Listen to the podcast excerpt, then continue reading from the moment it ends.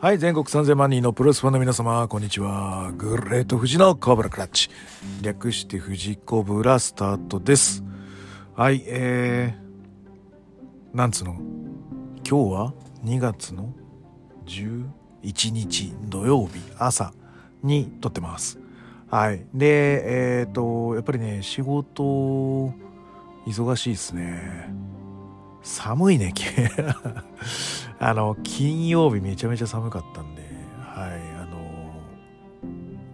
私ね、やっぱ膝が悪いので、社会人になったぐらいから、あの、膝がめちゃめちゃ痛み始めまして、で、現役の時はまあなんか慢性的に体中どこも痛かったんで気づかなかったんですけど、やっぱ私、現役の時は蹴りを使ってたので、で、どうしてもその蹴り足を取られて足攻めみたいなのが多かったからか、左の膝が、なんか、やっぱ弱いんだよね。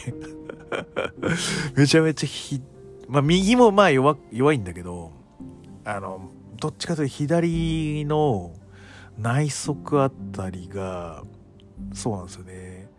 こう、熱くなったりとか、これなんか人体切れてんじゃないかみたいな。これ社会人1年目ぐらいから割とある感じですね。で、あの、ね、プロレスガンガンややってる時は右もなんかちょっとこう痛くて。で、寒いと、こう、膝が稼働しなくなってくんですよね。これなんか年だからだっていう噂もあるんですけど 膝動かねえってなって、やべえ、いてみたいな感じになるのが、あの、昨日の寒さでしたね。はい。寒すぎるともうダメですね、膝が。という、はい、あの、グレート富士でございますが、はい、皆様いかがお過ごしでしょうかということで、はい、えー、行ってまいりましょう。えー、この番組は健康プロレス所属、グレート富士がプロレスやってる体の斜めからの視点で見てしまうプロレスの試合の感想や、なぜ、何と湧き起こってしまう疑問の数々に対して、妄想の仮説を立てたり、妄想の検証を勝手に探し出してしまう困ったポッドキャストです。えー、そんな今日のコーナーは、えー、週刊コブラクラッチでございます。はい。えっ、と、まずはですね、あのーいろいろどっから行こうかな。やっぱりザック石井戦から行ってみましょうかね。はい。ということで、えー、スタートはザック石井戦のレビューから行ってまいりましょう。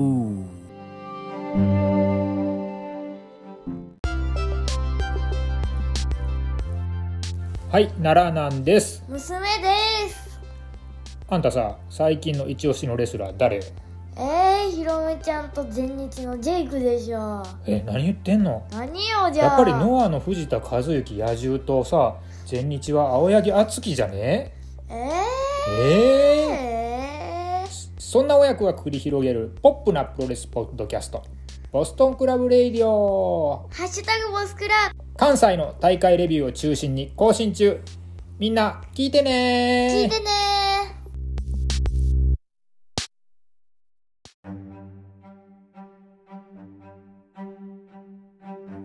はい、えー、新日本プロレスはですね、ごめんなさい、あの、全部見れてないですね、時間がなくて。で、あのやっぱ、その、岡田清宮のあの、顔面のやつ、ペーパービューのやつ、もう今は見れるようになったのかな、たし確か。はい。レッスルユニバースでも見れたりするのか？あの、混合のやつ、あそこら辺のやつ。はい。だ、だったと思うんですけど、割とちょっと見れてなくて、はい。あのー新日本もね、こう、追っかけれるとやっぱりいいんでしょうけど、どうしてもそこまでいかずに、で、えっ、と、やっぱりザック、石井だけは見てしまって、あの、今日の朝も、はい、風呂入りながら見たので、あのー、3回見、ザック石井だけで3回見てますね。はい。あの、で、特に、なんつうの、感想とかそん、そんなないんですけど、はい、あの面白かったよって言いたいっていう話です。はい、あの、TMDK に入りまして、で、ザ・フロントマン、名前も変え、そしてテーマも変わったよね、あれ。あの、昔やってたテーマになんか似てるよね。ジャガジャガジャガジャジャジャジャジャジャジャってなんかあの、ねあの、いいなぁと思う。原点回帰なのかななんつうのか。とか、あの、TMDK で一緒にこう、切磋琢磨してた頃の自分をイメージするとああいうテーマになるとか、そんな感じなのかなもっと原曲に近いというか、原点に近いというか、なんかそういう、こう、削いでいくザック・セイバージュニア。なんだけど、色的に言うと、その TMDK のオレンジが出されて、レガースにもオレンジが来てるね。はい、新コスチュームですね。あの、上着のあの、テカテカのジャンパーも若干緑のラインがピュッと入ったりとか、あのー、いう形で、まあ黒とオレンジといえば、まあ、日本人で言えば読売ジャイアンツっぽくなるのか。俺は別にそんな野球好きじゃないから、あれなんだけど、まあまあまあ、まあ馴染みのある色になってくるんでしょうか。ザ・フロントマン、ザク・セーバー・ジュニア。ね、あの、若き匠とかさ、なんかちょっと違うもんあの、国さんが言ってたあの、劇場型サブミッションマシーンみたいなのかなり良かったんだけどね。あの、ザ・フロントマン。まあ、いわゆるバンドで言うと、まあ、ボーカル的な位置づけで、ザックは活動するっていう感じで、ザ・フロントマンっていうのはなんかこう、しっくりくるかなっていう感じですね。はい。えー、で、対する石井はですね、まあ、あの、いつもの通りの、はい。感じにはなってるんですが、じゃあ、えー、ザックと戦うとどうなるか。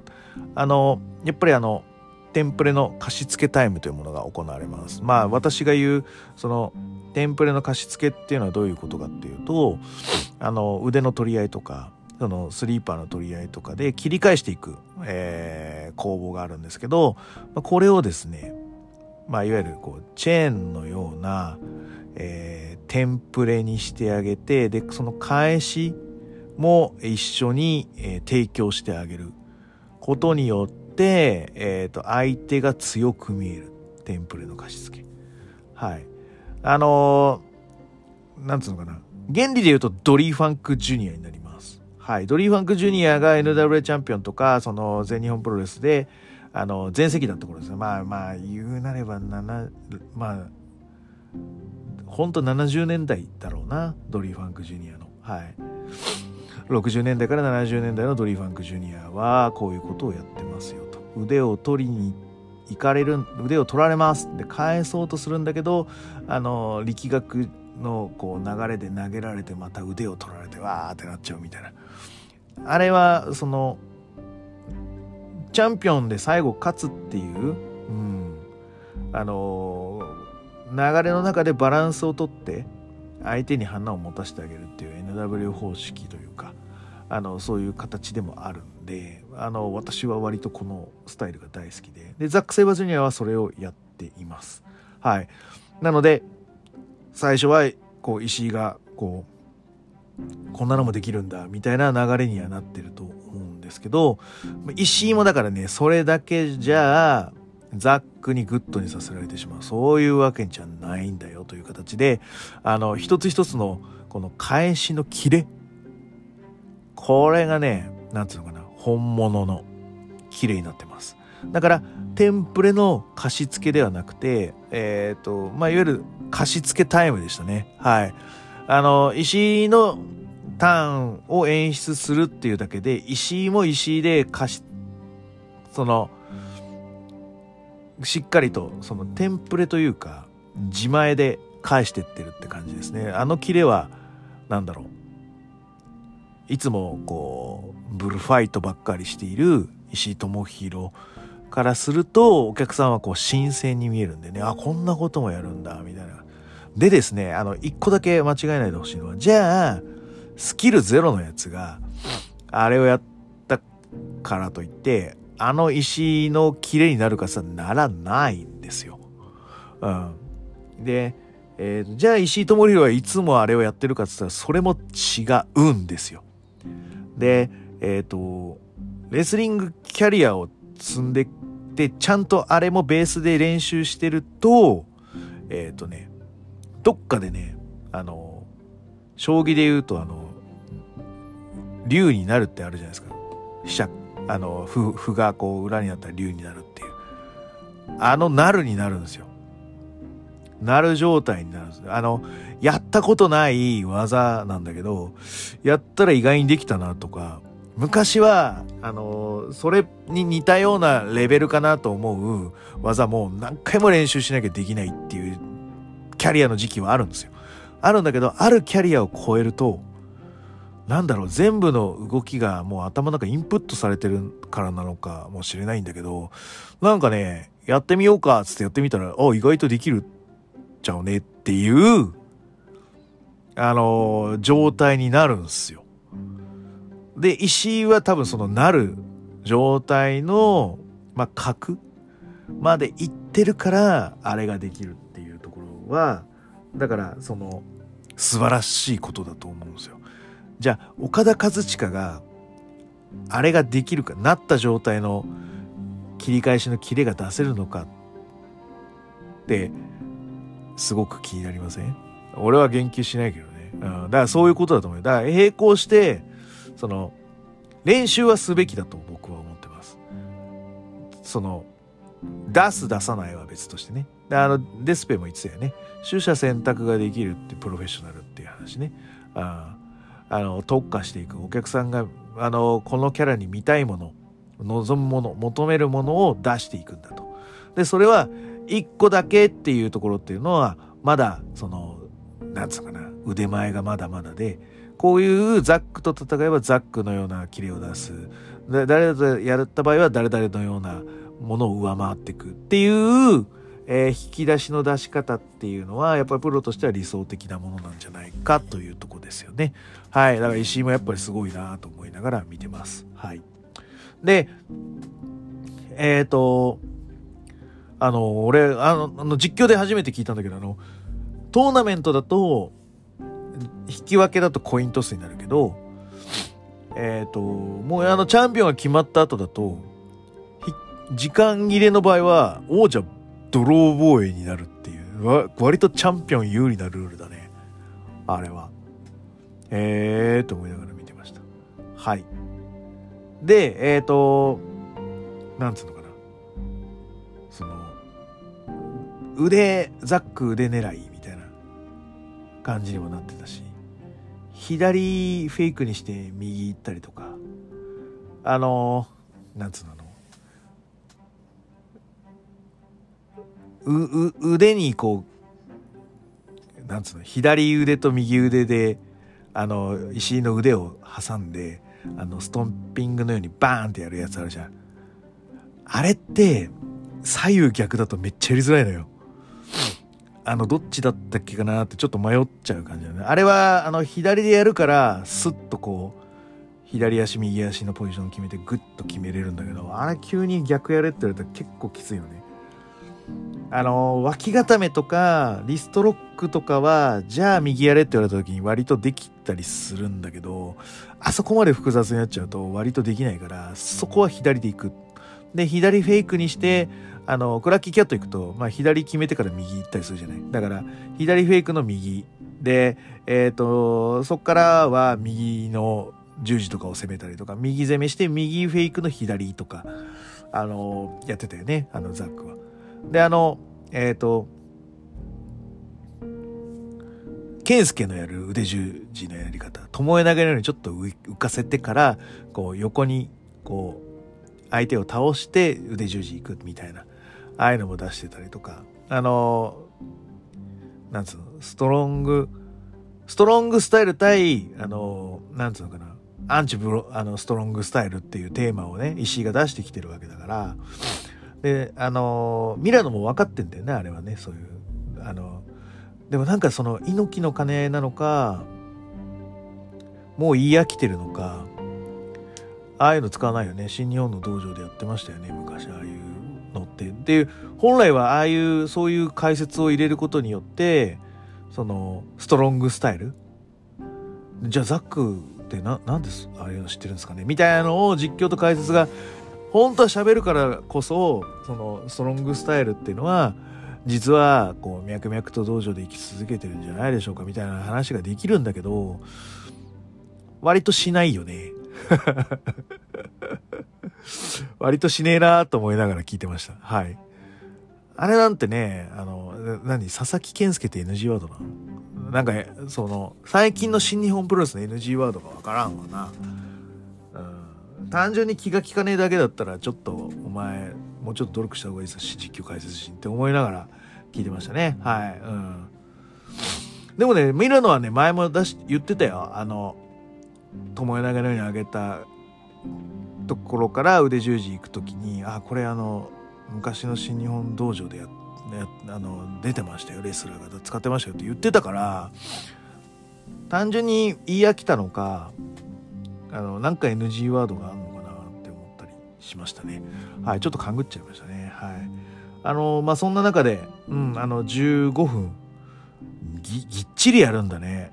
なんか TV マッチっていう話だからさもっとこう10分ぐらいにまとめて、入退場で15分ぐらい作るべきなのかなと思って、15分みっちりやるから、あの、YouTube、あの、そうそう、T、T、テレビ王座選手権なのに、あの、YouTube 無料で出すっていうのって、なんか面白いなと思って、今更ながら。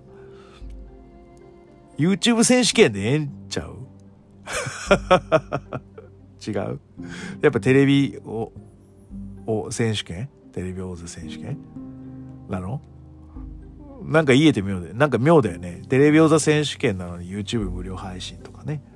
えー、と思いながらもう見てましたけど、でもああいうのはね、もうみんな見た方がいいよ。はい。見てくださいね、ということです。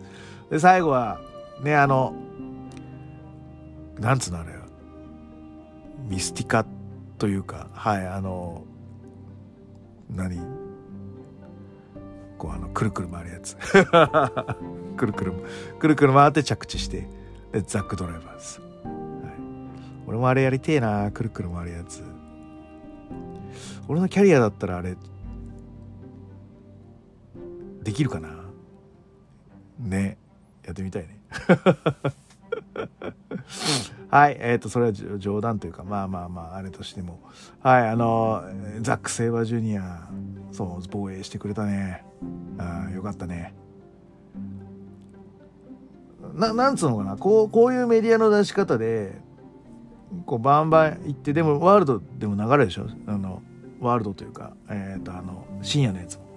流してくれると思うからもうそれだったらずっとテレビ王座でいいのかなザックは。一定のクオリティ出してくれるからね。うんいいかもしんないねと思いましたよと。はいえっ、ー、とあとは何行こうか。あそうそうそう。特納プゴトを聞いてあの全日本プロレスのあのタックあれ見たよ。っていう話をちょっとしようか。はい。じゃあちょっと次は全日本プロレス。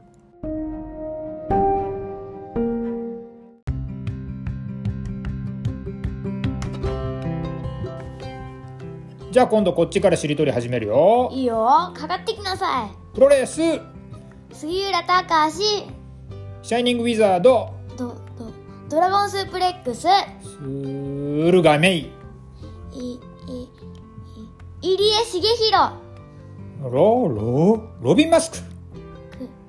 クリス・ジェリコ。コココンゴ。うう裏カンラナ。なななな奈良南のボストンクラブレイディオハッシュタグボスクラ各種ポッドキャストプラットフォームで配信中。みんな聞いてね。よろしく。イエーイ。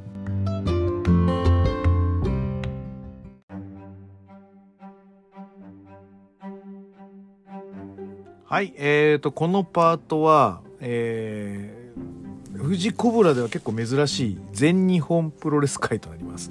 はい、全日本プロレスといえば、あの、ハッスルジョボさん、あとはガガガさんチャンネル。ね。あの競歩ゲとガガガさんチャンネルが有名でございます。なのであのあそこまであの振り切って俺見れねえからなんで全日本プロレスの情報はあそこから大体摂取して、まあ、いるんですけどあの特納であのねあのタックよタックタックでいいんだよね。あれよかったぜみたいな話になっててでえっ、ー、と、ま、ビリビリで見ました で、俺あれビリビリってあんまり好きじゃなかったんですよ。あの、あんまり。あの、再生とか、再生じゃねえ、早送りとか、あの巻き戻して、私あの、いいシーンだなと思ったら、あの、iPhone では画面録画を撮るんですよ。で、あの、次の練習でちょっと練習したりとかしたいなとかっていうのがあったんですけど、あれだとちょっとよ、できないんで、巻き戻しが、って言ったら、ガラスのショーに、何言ってんすかあれ、フリックでやるんすよ、つって。え、そんな、そんな仕様なの？みたいな。俺、あれの、あれの、あれの仕様知らなくて、俺、あの、ね、レスユニバースとか、の、あれみたいにこう、10秒戻るボタンとか、あとはその、ね、あの、YouTube のこう下のあたりにあのそういうボタンがあるのかと。であのドラッグしてこうちょっとやるだけだとちょっとすごいいっぱい戻っちゃうから嫌だなとか思ってさフリックでやるんすよみたいな話を聞いて「えー、そんなんできんの?」とか思って「やべえ」とか思ってはい なのでちょっとあのまた復活するかもしれないですねあの違法動画あさりをはいで、あの、えっ、と、見ましたよ。はい。うん。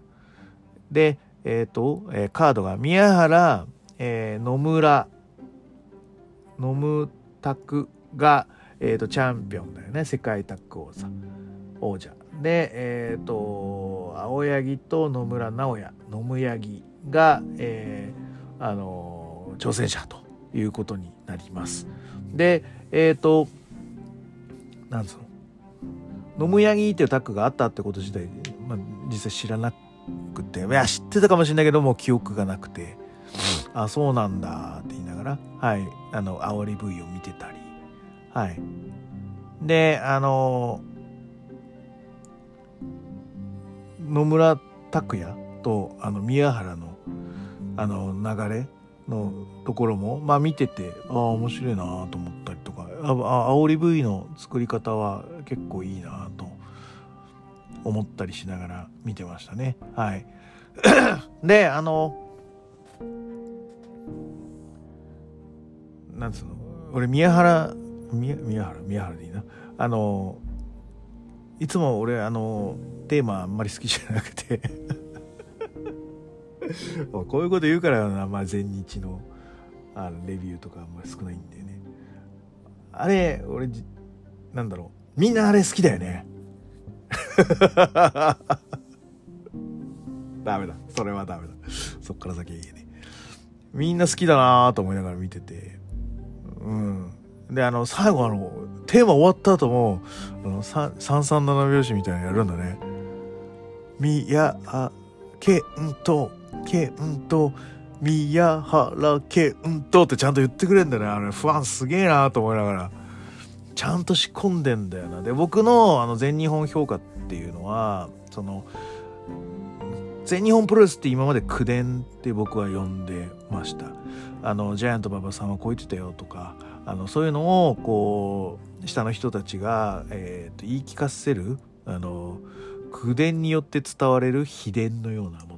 が全日本プロレスだと僕は思っててでそれがそのロープワークに行く時の所作だったりとかあの単純にこう起き上がる時のこう向きがここれが常識だよって言われてるのは大体その全日本プロレスの馬場さんがこう言ってたよから発信されてる口伝であってまあまあなんつうかなそのプロレス言うとやっぱりエンターテインメントがどうになるなとなんとかどうとかになるなって言われてるけどやっぱりそのアメリカンプロレスどうみたいなものがやっぱ感じられちゃうんだよね。だからそれが非常になんつうのかな聞いてる方は心地よくって馬場さんがこう言ってたよっていうインタビュー G スピリットで読むことがすごく楽しい。のが私の、あのー、すごい心が満たされる あのライフワークにはなってるんですけどでそんな中でさあのやっぱりこう武藤全日本になって一回その系譜が途切れてでまあただ福地さんがいてくれるからとかなんだとかっていうのがあったりとかで、えーとそうは言いつつもえーと、またこう秋山が入ってきて全日本プロレス的な馬場さんがこう言っていたようがちゃんと宮原とかあのあそこら辺の下にちゃんと届いていると俺は思っています。でプラス田尻のアメリカンプロレス論っていうのはそのえっ、と、60年代、50年代から、えっ、と、ルーツと、ルーツというか、まあ、メインストーリームとされる馬場さんが教えてるアメリカンプロレスの教えと、えっ、と、現代、えっ、と、0年代、98年、99年ぐらいから0年代のトレンドの WWE のメソッドを、えー、と持ち寄った田尻が合わさることによって全日本プロレスっていうのは本当にその過去と未来が、えー一本筋の通ったアメリカンプロレスとしての動画できてるんできたと俺は思っていたんですよ。だからこそ NXT ジャパンの日本支部になるということ自体に関してはもういた致し方のないというか、うん、逆になるべき流れなのかなと思ったりした時期もありました。ただえっ、とそれも頓挫しえっ、とそれをこう目指してた者たちは目的を失いそしてそれをこうつないでいたものは出ていきあっていう流れがこの数年だったと僕は思ってるんですね。あそのね最終的に WWE のルートに絶望した者たちっていうのは今みんな全日本プロレスから消えてるはずですよ。あで、えー、と消えてるんだけどでもやっぱり今やることがあるんじゃないかという形で戻ってきた一人が僕は野村た野村直哉だと思ってます。いや本人に聞いたこともないしそんな文献読んだこともないけど俺はちょっと色気あったと思うよ WWE というものに関しては。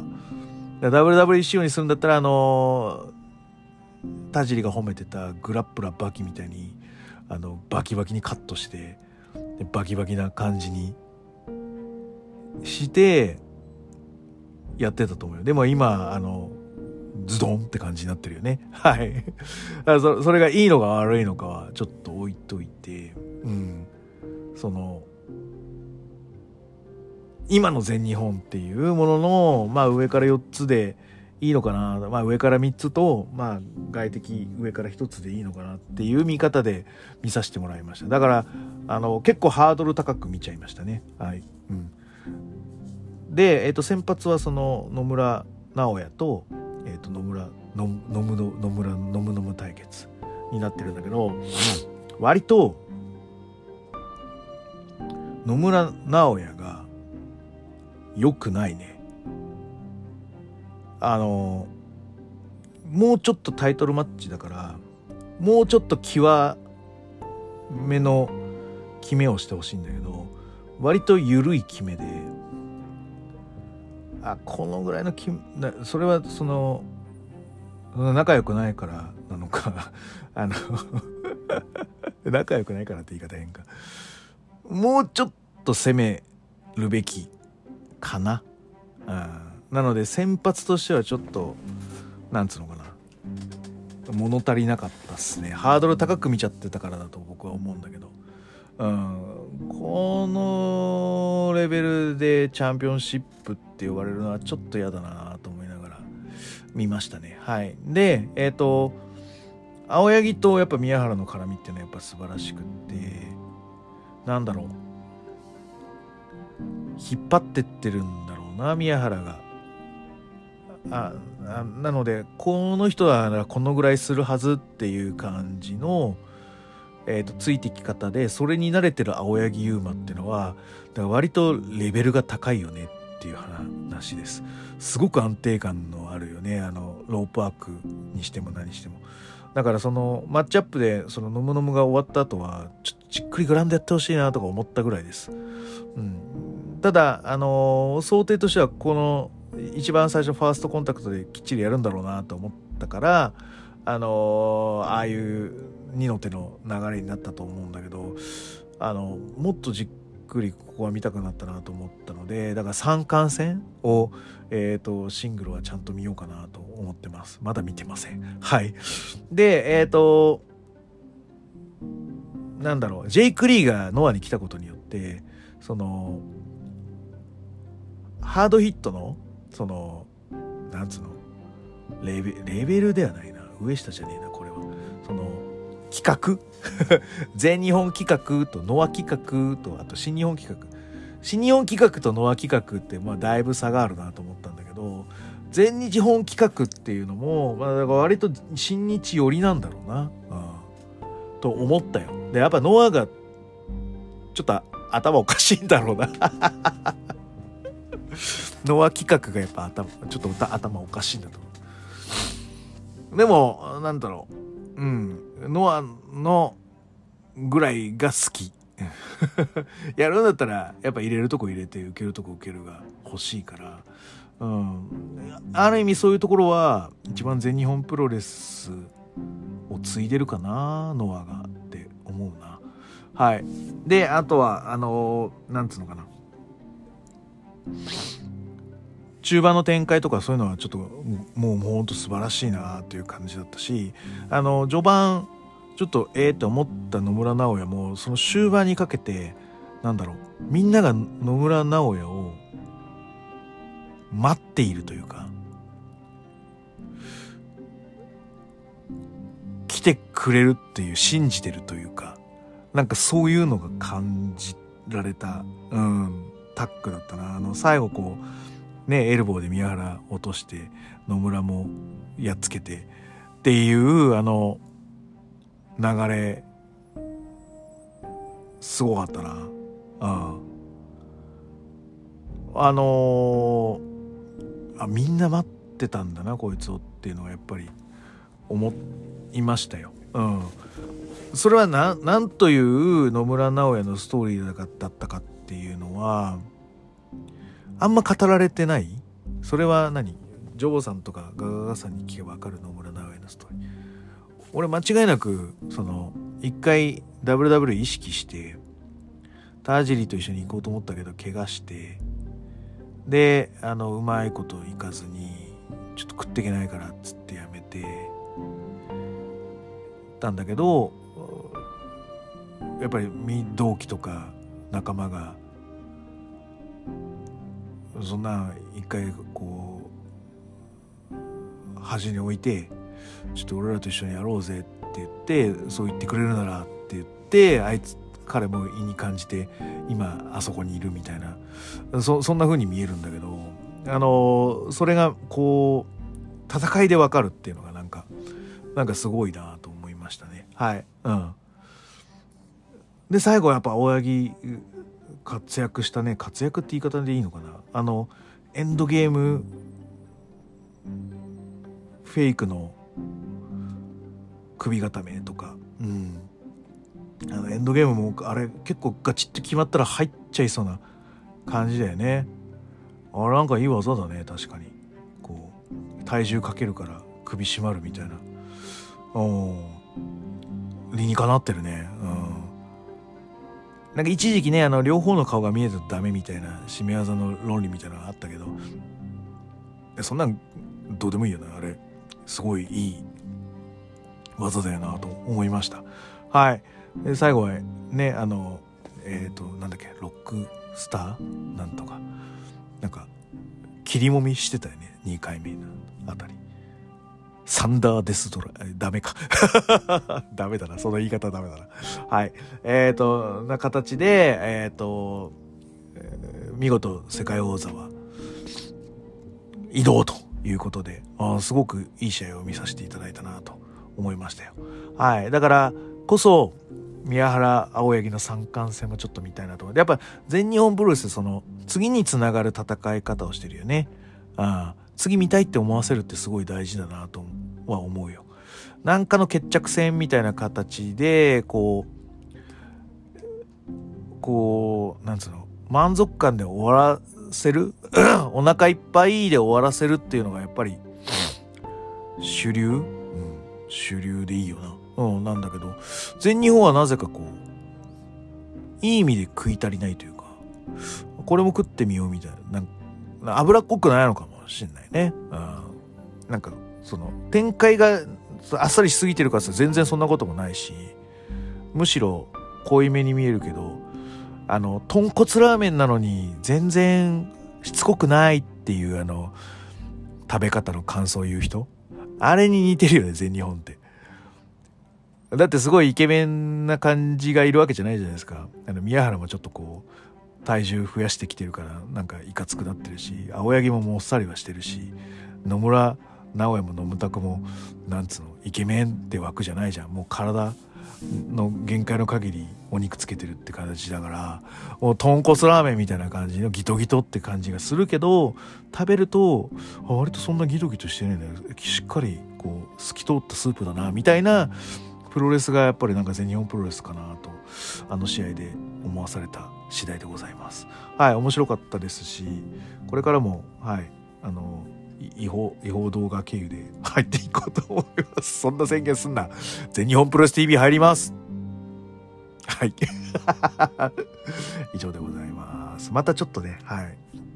ちょっとガガガさん強ほげ成分をちょっと取り入れつつはい追っかけてみようと思います。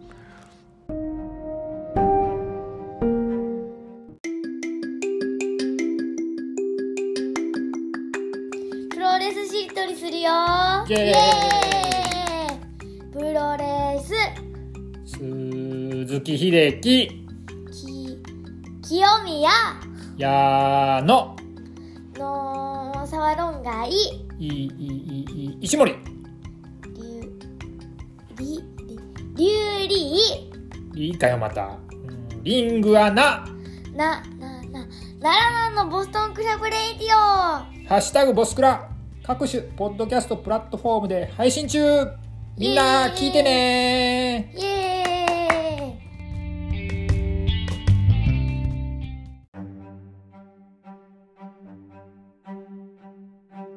はいじゃあ最後かな。はい最後のパートはえっ、と NXT の、えービッグマッチベンジェンスデー見たよっていうレビューになります。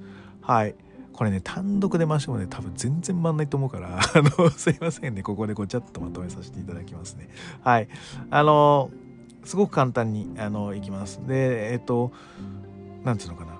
極彩色。ブラックゴールド、えーから極彩色ですね。リッチカラーに変わりえっ、と人員の若返りとともにコンセプトも変えた NXT でえっ、とまあそこにはえっ、とまあ何名かあの期待の若手っていうのはいたけどもあまりにもレスリングのレベルが低すぎて私としてはちょっとこう参考にならないなっていうレベルに達してしまったので一回見るのをやめていた NXT で、えー、と NXTUK、えーぐらいがやっぱりちょちょっとこう私が参考にするというレベルになんかこう見合うというかあのーそういう形で見てたんだけどそれもこう店じまいして畳んでしまいそしてあの1月に入ってからはプログレスも見れなくなり私にとってのイギリス成分があのというレスリング成分がちょっと乾き始めてきている昨今。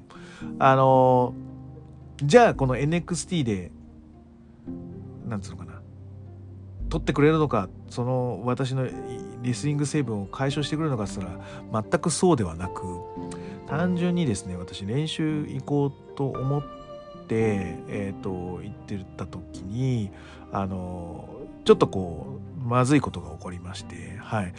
ちょっとこう時間を潰さなきゃいけなかった時にあのたまたまあの TikTok の無料ライブで WWE があのこのベンジェンスデーのキックオフをやっててあこのままいけるんだと思ってあの見てた感じなんですね。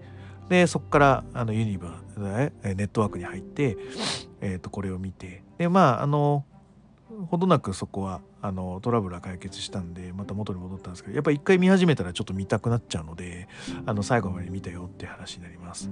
で、えー、と第一試合がですねやっぱり最初に結構ぶっ込んでくるのが、えー、と NXT の特徴でもあるのであの北米王座戦が、えーファーストです。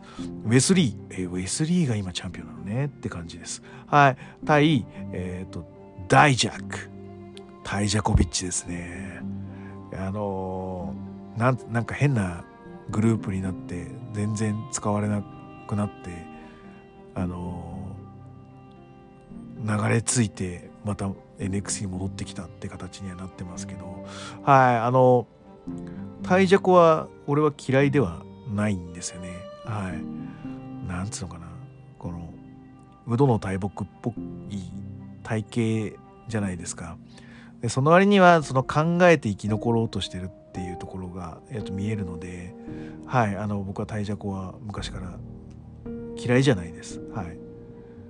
えー、とやってることはちょっとうーん嫌だなと思うこともありますけど嫌いじゃないです。なんかこう頑張ってる精神があるので、うん、やっぱプロとしてはなんかもうそれじゃ割り切れないんだ生き残るためにっていうシチュエーションって多くあると思うんでそこを鑑みれば全然許せるかなっていうところがはいあります。で結局ちょっとソップ型なんでねあの手足長いひょろっとしたら。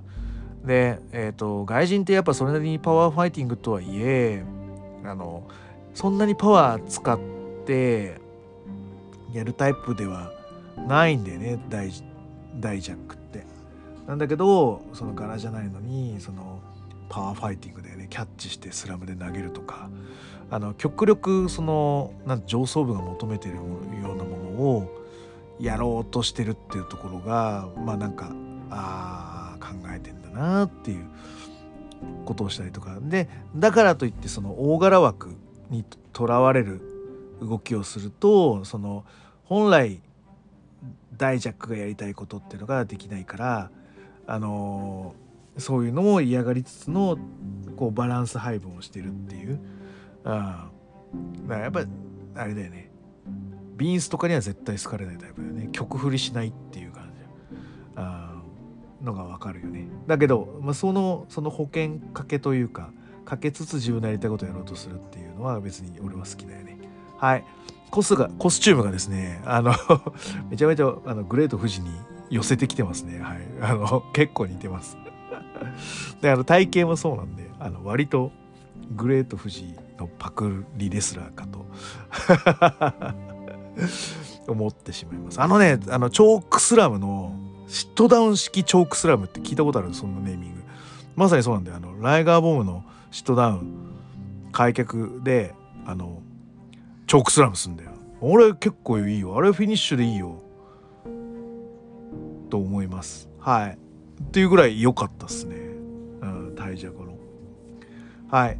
であのクソアブデアナドレ式裏カンラナーもう完全に頭打ってるしね。あのちょいちょいね嫌なところはあるんですよ。レスラーとして尊敬できないところってちょいちょいあるんですけど、まあ、トータルでまあシャシャーネーっていう シャーネーっていうか好きって感じになります。はい。であの後半目にそのチキンウィング行ってっていう展開は私のそのコブラクラッチ行く展開を多分パクってると思います。はい、その後の展開も私がやろうとしてたことなんで、はい、あのなんだやろうとしてたことってどういうことやって パクってるって言わないだろうって話なんですけど、はい、あのなかなか、うん、まあだからああいう体型だとやっぱああいう思考になるよねっていう話、そのリングを活用しようとすると。っていうのは分かるんで彼のだから思考の動きはよく分かります。はい、なのでうん。だから俺の俺の？戦略に行き着いたのもまあわかるわって感じですね。はい。でも最後はあのウェスリーが勝利しましてあのー、彼の主人公感なんつうの？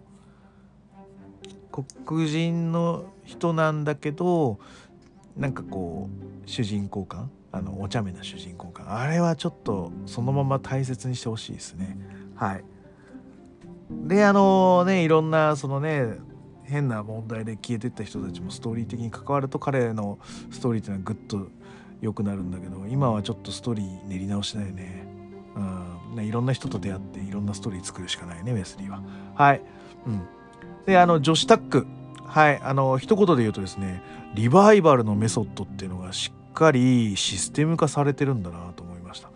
あフィニッシュのあのブラインドタッチの流れとかあとはあのブラインドタッチえ違うあブラインドタッチは中盤か。で最後のねあのねロープ際のあの昔リバイバルはあのタオルでこう押さえるっていうのをよくやってたよね。相手の。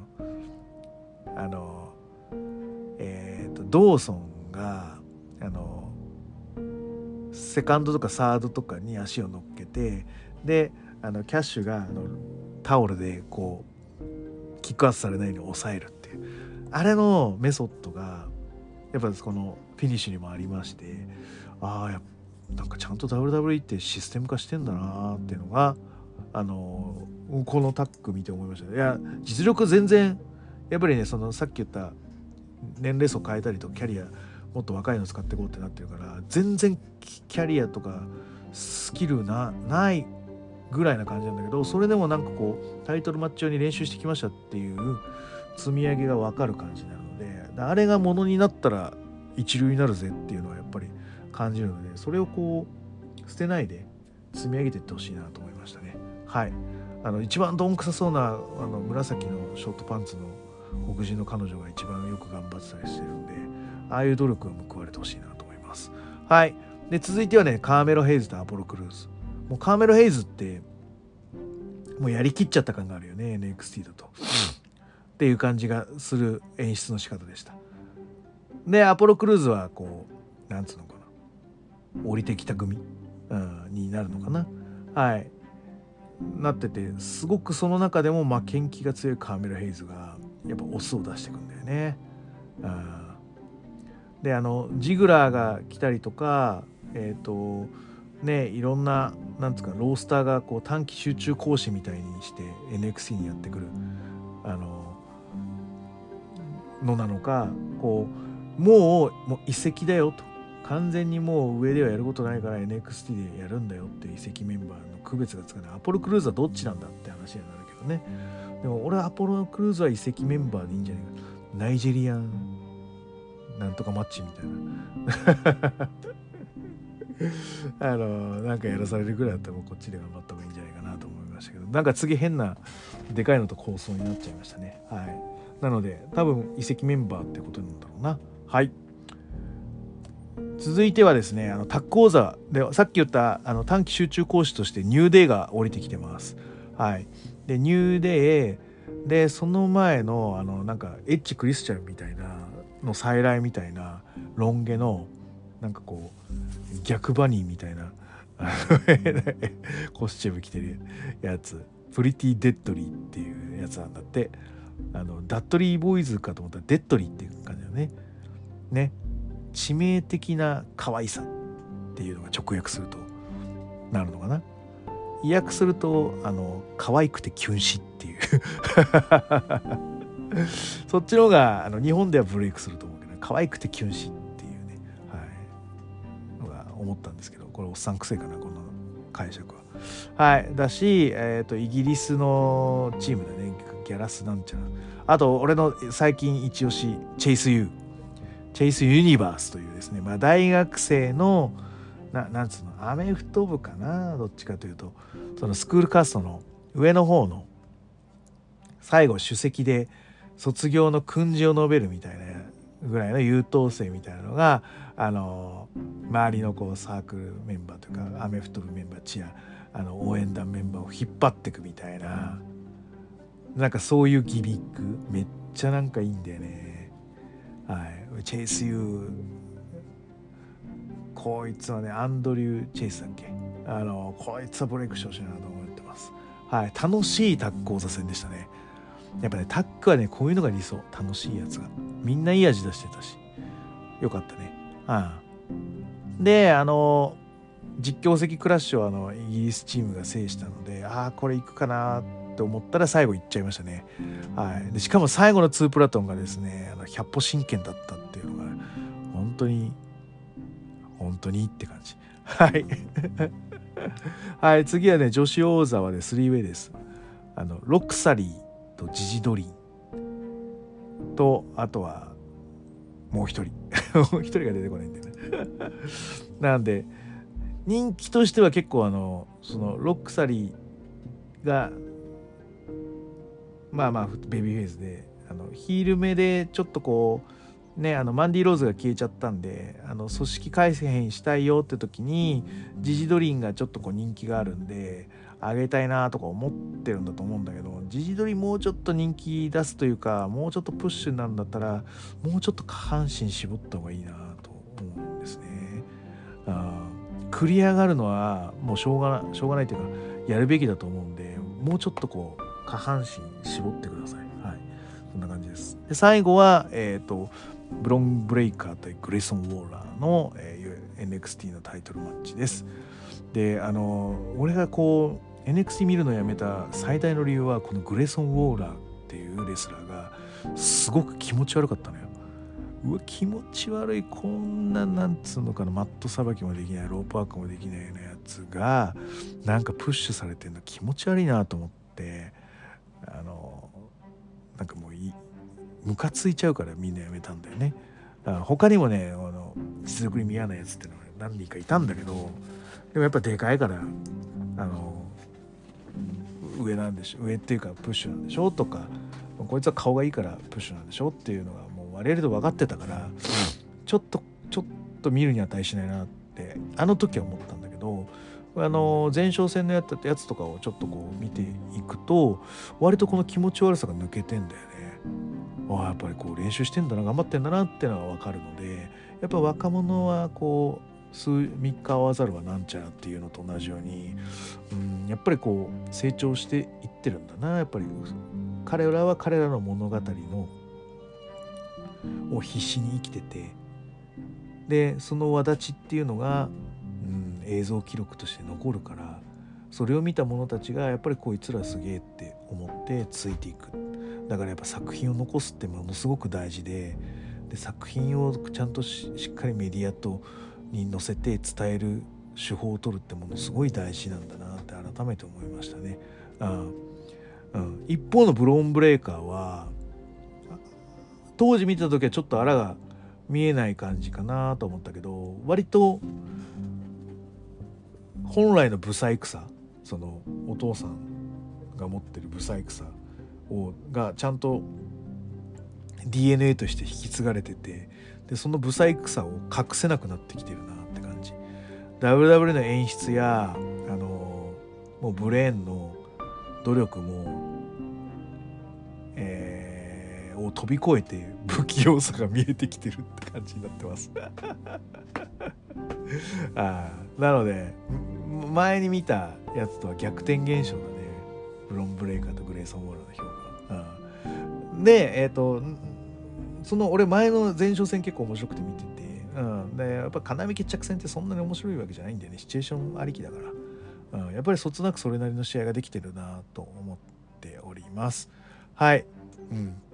ああのキルスイッチのあのバリエーションが良かったですね。グレーソン・ウォーラーはい。そんな感じでしたね。はい。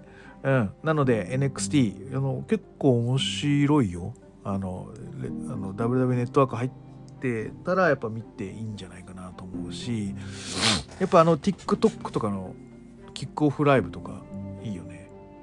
なんかあれって何？なんか俺前ともきさんのやつ聞いたけど1000人ぐらいフォロワー貯めないとライブできないの？なんか興行のなんか TikTok ライブとかでなんか誰も気が見ねえか。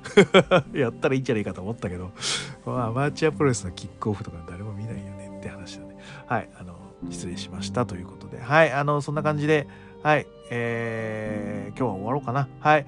えっ、ー、と、グレートウジのコブラクラッチで質問感想お待ちしております。グレートウジの質問は僕は Twitter、DM などどしどし送ってくださいね。あと、ハッシュタグ富士コブラで、あの、見てます。あの、ので、あの、感想とか、俺はこう思うとか、あの、俺はこのプリティ・デッドリーの、あの俺名前知らないんだけど誰々がすごくあれなんだよとか あのそういったご指摘あのご感想いただきたいなと思っております。最後に、えー、気に入っていただけましたらサブスクリプションの登録または定期購読のボタンを押してくださいね。ということではい。えっ、ー、とそれでは週えっ、ー、とね次回かな。えっ、ー、とですねあのちょっと今日収録予定のものがものすごいちょっと大量のボリュームになりそうであのどどうしようかと思ってます。3つぐらいに分けるかもうドガッとしちゃうかっていうぐらいあのかなりヘビーボリュームになりそうな収録が控えております。はい。ということで、えっ、ー、と、ご期待いただければと思います。あの、時代には逆行すると思いますが、はい。出していきたいと思っております。はい。それでは全国3000万人のプロレスファンの皆様、ごきげんよう。さようなら。